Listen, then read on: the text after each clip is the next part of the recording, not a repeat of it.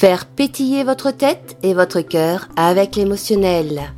Aujourd'hui, je vais vous parler de Lucas, 7 ans, qui se rebelle contre les règles et les attentes de ses parents, à tel point qu'il met tout en œuvre, tout ce qui lui est possible et imaginable, pour se défendre et s'affirmer. Ses parents sont frustrés et complètement impuissants. Je vous parle également de Sonia, qui est très investie dans son travail. Elle a mis en place d'ailleurs une nouvelle organisation pour toute l'équipe, organisation qui permettra à chacun de mieux fonctionner. Mais certaines personnes sont sceptiques et refusent d'appliquer cette nouvelle organisation, allant même jusqu'à la critiquer. Et Sonia sent bien qu'il y a une tension dans l'équipe. Et d'ailleurs, elle accuse ouvertement certaines personnes de ne pas collaborer, de ne pas y mettre du leur. Et ces mêmes membres, eux, bah, se sont oppressés par Sonia. Je vous parle également d'Alexandre. Alexandre qui travaille dur, mais qui ne se sent pas reconnu à sa juste valeur par son patron. Du coup, il déprime, et tous les soirs, voire même les week-ends, il ressasse les critiques, le manque de considération. Je vous parle également de Sarah. Sarah qui a été témoin d'une violente dispute entre son ami et son conjoint lors d'un repas qu'elle avait organisé chez elle. Et du coup, Sarah se sent responsable de la situation et attend de résoudre le problème. Elle va aller trouver son ami, va lui donner des précieux conseils en lui disant comment réagir face à son conjoint. En fait, aujourd'hui, je vous parle de vous, de moi, mais surtout du triangle de Cartman, du triangle infernal. Je vous parle du rôle de persécuteur comme Lucas et Sonia, du rôle de victime comme Alexandre, du rôle de sauveur comme Sarah. Bienvenue dans l'épisode 15 du podcast Faire pétiller sa vie. Le triangle de Cartman, en fait, c'est un schéma qui a été proposé par un psychologue américain, Stephen Karpman, en 1968. Et ce triangle bah, sert à illustrer les rôles et les jeux de pouvoir avec les émotions des personnes impliquées dans une situation de conflit. Il peut avoir, ce triangle de Cartman, des répercussions profondes hein, sur notre vie et nos relations. D'ailleurs, on l'utilise pour expliquer certaines interactions négatives entre les personnes, notamment quand il y a prise de pouvoir, intimidation, contrôle. Le triangle de Cartman peut également être utilisé pour expliquer certaines formes de manipulation, voire même de harcèlement. Il nous aide par contre à comprendre comment ces comportements vont être utilisés pour maintenir l'équilibre des pouvoirs et pour influencer le comportement des autres. Il va nous aider également à comprendre comment nous pouvons nous libérer de ces schémas de jeu.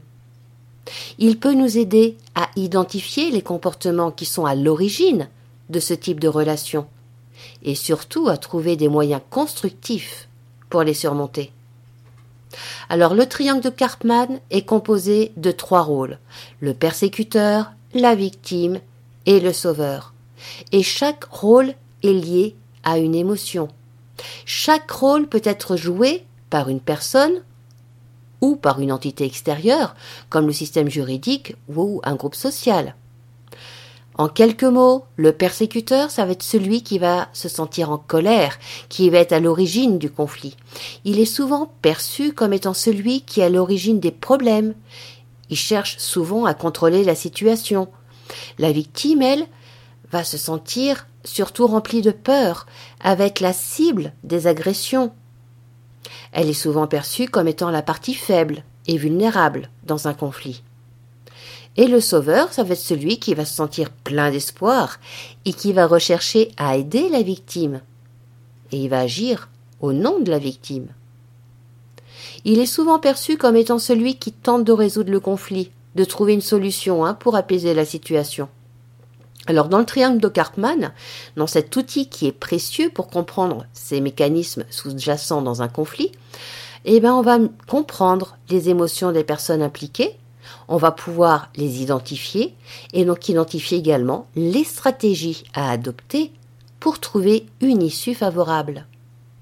Et là où ça se complique, c'est que bien souvent, inconsciemment, ben, nous sommes notre propre persécuteur.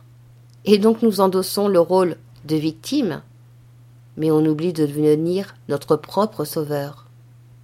Alors revenons plus en détail hein, sur ce fameux triangle infernal. Lorsque dans une situation, vous ressentez de la confusion, de l'anxiété, de la frustration, voire même de la colère, qu'en même temps, vous ne pouvez pas comprendre pourquoi vous ressentez ça. Vous avez juste l'impression d'avoir réagi plus que d'avoir réfléchi avant d'agir. Ou encore pire, que vous avez l'impression d'agir, de parler, d'avoir un comportement qui vous échappe, qui n'est pas forcément volontaire, qui n'est pas conscient. Et en plus, ce n'est pas la première fois que ça vous arrive, dans les mêmes circonstances, avec les mêmes personnes. Et en sortant de cette situation, bah, vous vivez des émotions de frustration, de colère, de mal-être. Eh bien, sans doute que vous avez joué, à votre insu, le rôle de persécuteur dans la dynamique relationnelle qu'est le triangle de Karpman. Alors peut-être que, au, contraire, vous avez ressenti plutôt de l'impuissance, voire de l'anxiété, voire vous vous sentir isolé. Alors vous aurez joué le rôle de victime face à un persécuteur. Ou encore peut-être avez-vous ressenti de l'injustice, de l'espoir en même temps, avec cette envie de vous battre, de rentrer dans l'art de quelqu'un.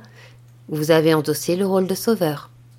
Quoi qu'il en soit, lorsque nous sommes impliqués dans ce type de dynamique, on se sent tous impuissants.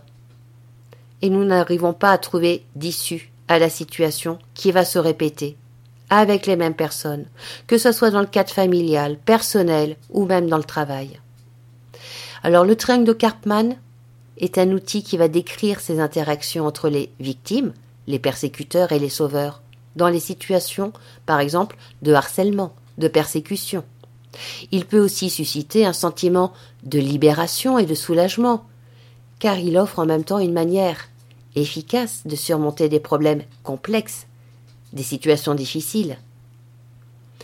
Il offre une perspective nouvelle et positive sur des problèmes ou des conflits, ainsi qu'un sentiment de solidarité, de soutien quelque part. Il peut susciter un sentiment de libération, de soulagement, car ce triangle de Karpman est une manière efficace de surmonter des problèmes. Comme je vous le disais un peu plus tôt, le triangle de Karpman est une représentation graphique qui a été créée par le psychologue Karpman. Il consiste donc en trois rôles victime, sauveur, persécuteur. Et chacun de ces rôles peut être joué par différentes personnes à différents moments. Vous, comme moi, on peut endosser l'un des rôles comme un autre, suivant la situation, suivant le contexte. Et dans ce triangle de Karpman, on voit comment les personnes vont passer rapidement et facilement d'un rôle à l'autre, et comment ces rôles sont interdépendants, et donc se renforcent les uns aux autres. Et tous ces rôles sont empreints d'émotions, avec des conséquences négatives, avec du repli, du stress, de la culpabilité, de la colère. Par exemple, le persécuteur, qui peut être caractérisé donc par son agressivité, par sa colère, eh ben, il va pouvoir ressentir beaucoup de stress, de culpabilité, de frustration. Il va avoir une perte d'estime de lui. Autant dire que ce rôle nous parle, hein, surtout quand on pense à certaines personnes de notre entourage. Mais en même temps, nous prenons rarement conscience que nous endossons nous-mêmes ce rôle de persécuteur parfois. Le persécuté, lui, il va se sentir victime, impuissant. Là, on se retrouve mieux hein, dans ce rôle-là. Mais il va se sentir épuisé et désespéré. Le sauveur, alors ça quelque part, hein, c'est le rôle le plus gratifiant. Mais le sauveur va se sentir responsable des autres. Il va être en proie à une pression, à une pression constante. Donc il va se sentir stressé et voire même coupable quand il n'arrive pas à aider les autres. Alors en résumé, ce triangle de Karpman peut entraîner des conséquences négatives, chez les uns comme chez les autres, que ce soit le stress, la culpabilité, la colère, la victimisation. Il est donc important de prendre conscience de toutes ces conséquences et surtout de rechercher des moyens pour sortir de ce modèle. Parce que ce que vous ne savez peut-être pas, bah, c'est que le persécuteur, il a bien souvent été victime lui-même, et que le sauveur bah, peut prendre le rôle de persécuteur, à vouloir guider, aider, apporter des solutions aux autres, tandis qu'on lui a rien demandé. Et que la victime, elle, bah, va attirer immanquablement soit un persécuteur, soit un sauveur, soit voire même les deux. Et en même temps, bah, elle restera victime toute sa vie. Alors ce triangle, c'est un outil qui permet de mieux comprendre nos propres comportements. Ça nous aide à sortir de ce triangle infernal. Car oui, c'est possible. On peut changer notre façon de réagir et ainsi sortir du rôle dans lequel nous nous sommes mis ou dans lequel nos parents, nos proches nous ont mis. N'en déplaise aux victimes. On peut en sortir. Ce n'est pas immuable, ce n'est pas non plus un fardeau à porter. Si telle est notre envie d'en sortir, on le peut. En comprenant ses rôles et ses conséquences, l'individu peut identifier les comportements qui l'empêchent de progresser et de s'épanouir. Il peut prendre des mesures pour les gérer. Par exemple, en identifiant le comportement de victime. On peut prendre des mesures pour surmonter nos propres limites et nous épanouir. En identifiant le comportement de persécuteur qu'on peut avoir des fois. Eh ben, on va prendre des mesures pour empêcher de blesser les autres, de créer des relations plus solides, plus saines, en identifiant le comportement de sauveur que nous jouons bien souvent. On va prendre des mesures pour s'assurer que les autres ne dépendent pas de nous et qu'ils ont vraiment besoin de nous. Bref, le triangle de Cartman peut aider chacun de nous à mieux comprendre ses comportements et à prendre des décisions plus éclairées pour notre épanouissement personnel. Ça permet également de comprendre comment nos comportements, eh ben, ils peuvent affecter les interactions avec les autres. Quel rôle on joue? Quelles sont nos responsabilités? Car oui, il s'agit bien de prendre sa responsabilité, hein, la responsabilité de ses émotions, de son épanouissement, de regarder en face ce qui fait mal, pour comprendre pourquoi, et alors agir pour pouvoir changer que ce soit vis-à-vis de la société par exemple. Le confinement des années dernières, hein, ce confinement nous a tous permis de jouer notre rôle de victime, hein, en mettant le gouvernement soit en tant que persécuteur, soit en tant que sauveur. Qui a vécu le confinement en prenant ses responsabilités sans entrer dans l'un ou l'autre rôle, sans être victime, persécuteur ou voire même sauveur? Pas si simple, hein pas simple, mais pas impossible non plus. Le triangle de Karpman peut être utilisé et est utilisé pour analyser et comprendre les relations, dans les rôles sociaux notamment. On va l'utiliser pour promouvoir le dialogue, la compréhension entre les individus dans une entreprise par exemple, pour comprendre le rôle et les interactions sociales, pour mieux comprendre également le rôle et les interactions dans les relations familiales. Il l'utilisait pour expliquer le comportement des membres d'une famille. Il va proposer d'ailleurs que chaque membre de la famille joue un rôle différent. On va y retrouver dans cette famille un sauveur, un persécuté et un persécuteur. Le sauveur, ça va être le membre de la famille qui va tenter de résoudre les conflits et de maintenir l'harmonie. Vous reconnaissez là? Le persécuté, lui, va être celui qui va être victime des conflits et des abus. Bah, si vous avez un adolescent à la maison, je pense que ce rôle lui revient. Et le persécuteur, bah, c'est celui qui va apporter le conflit et l'injustice, donc celui qui va mettre les règles, qui va brider. Ces rôles sont souvent instables et peuvent changer selon les circonstances. Chacun de ces rôles peut être joué par une personne différente à différentes périodes, et les membres de la famille peuvent en même temps se retrouver dans chacun des rôles à un moment donné. Par exemple, l'adolescent, il peut être victime, mais il peut être tellement enquiquinant, pour rester poli, qu'en fait il va devenir le persécuteur.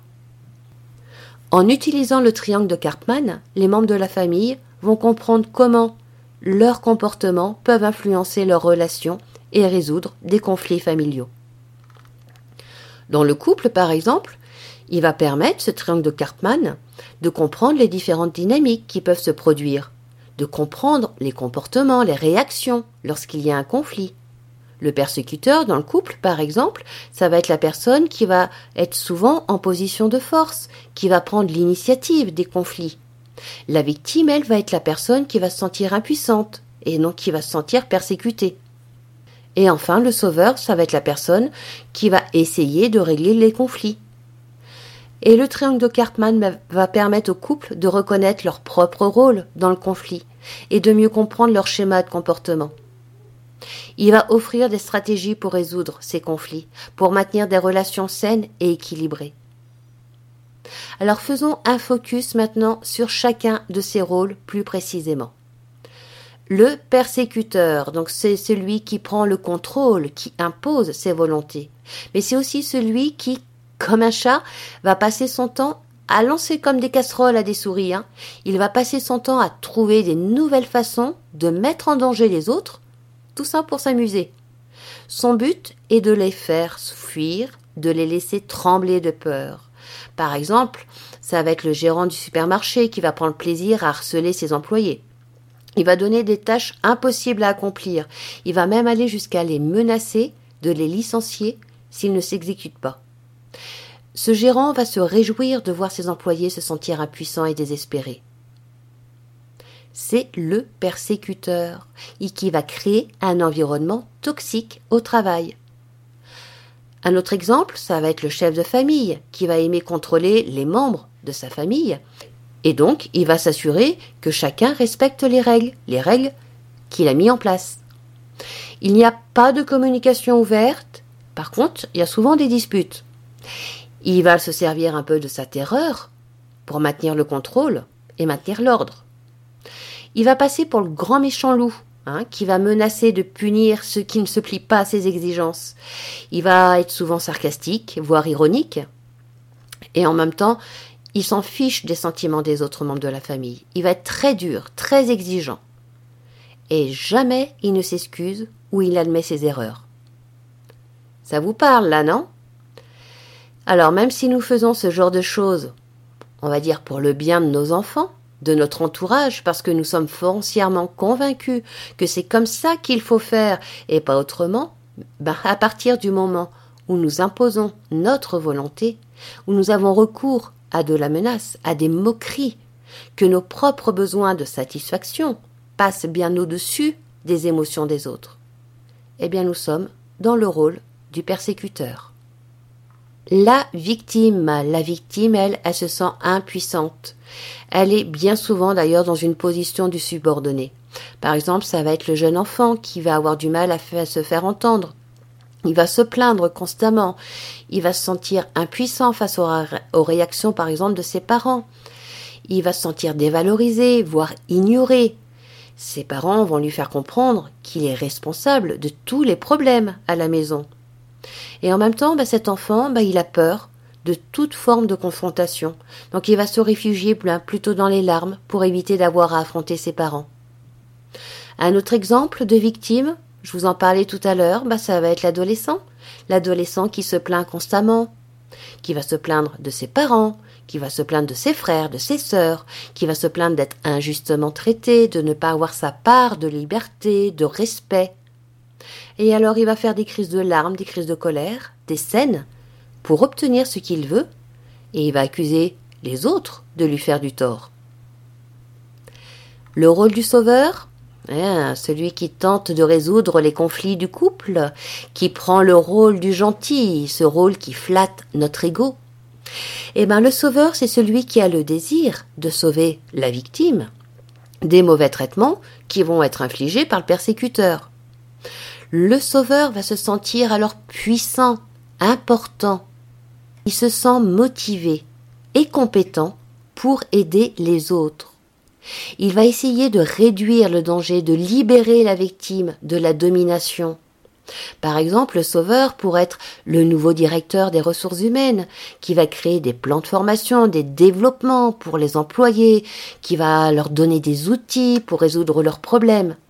Il va créer des programmes pour aider les employés à mieux communiquer, à résoudre les conflits et il va en même temps soutenir les employés, les encourager à trouver des solutions. Un autre exemple, chaque fois que les enfants se disputent, le père de famille est là et va aider à trouver des solutions à leurs différends. Mais par contre, quand ce père de famille part en voyage, bah, la famille s'en trouve désorientée il faut qu'un autre sauveur prenne le relais, comme le grand-père ou la grand-mère par exemple. Et ce père de famille va tenter de sauver les membres de sa famille des conflits, des problèmes qui se posent entre eux, qui les divisent. Il tente de les réconcilier, d'apaiser les tensions. En fait, c'est un médiateur, un médiateur entre ses enfants, entre ses enfants et leur mère, entre ses enfants et sa belle famille. Il propose à chaque fois des solutions, des compromis. Il fait tout son possible pour aider les autres à mieux s'entendre et à mieux vivre ensemble. Il cherche à créer un environnement calme et positif pour tous. Plutôt sympa comme rôle, hein? Mais dans le triangle de Cartman, chacun des rôles peut être joué par les mêmes personnes ou par des personnes différentes. Par exemple, l'enfant, il peut être à la fois persécuteur et la victime la victime d'un autre enfant, par exemple. Les rôles peuvent également être interchangés. Le persécuteur peut devenir la victime. Et la victime, le persécuteur. Le triangle de Karpman aide à comprendre comment les conflits peuvent se développer et comment les personnes impliquées peuvent essayer de se sortir de cette situation. Et pour sortir du triangle de Karpman, il faut déjà reconnaître le rôle que l'on joue dans telle situation, accepter sa responsabilité et être prêt à changer de comportement. Il est également important de communiquer et de manifester sa compassion, son empathie, ses besoins. Il est important de rechercher des solutions constructives, pas pour essayer de changer les autres, hein, pour se changer soi il faut avant tout se reconnaître, s'accepter et surtout honorer les différences entre chacune des personnes qui sont impliquées. Fin de la première partie de ce podcast sur le triangle de Cartman. Alors ne faites pas vos victimes, hein. vous aurez la suite la semaine prochaine. Et oui, après avoir joué le rôle de persécuteur, en imposant la fin de cet épisode, au détriment de votre frustration, j'endosse volontiers le rôle de sauveuse la semaine prochaine. En attendant, je vous invite à vous questionner, à observer vos comportements dans les situations problématiques. La semaine prochaine, je vous dirai comment sortir de chacun de ces rôles. Prenez soin de vous et faites pétiller votre tête et votre cœur.